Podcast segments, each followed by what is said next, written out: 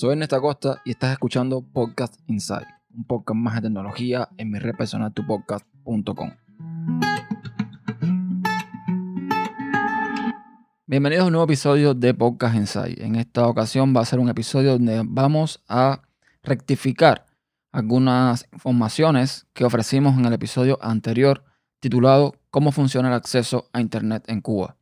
En el episodio anterior yo tuve la colaboración de Eduardo, quien eh, lo pueden escuchar en Error en el Sistema y en Pantalla de Carga, dos de los nuevos podcasts que hemos incluido a la red.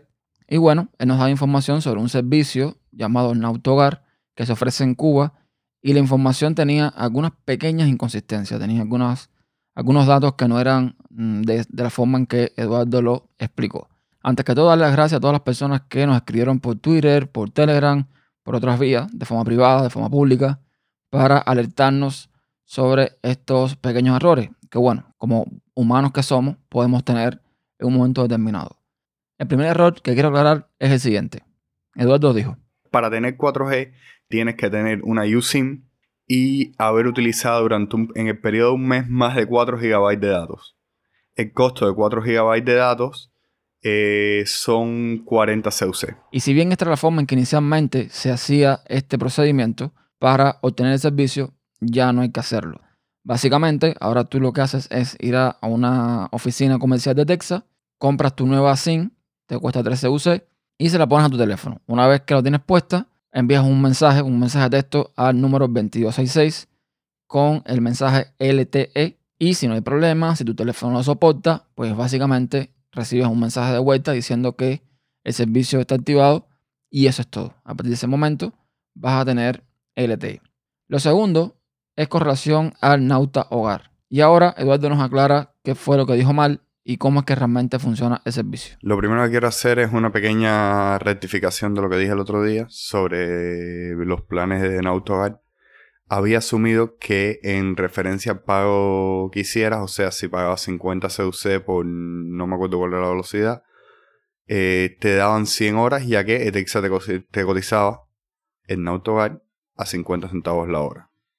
¿Qué pasa? Me corrigieron por Twitter y aparentemente cuando tú pagas el servicio, Etexa te da un bono, entre comillas, de 30 horas.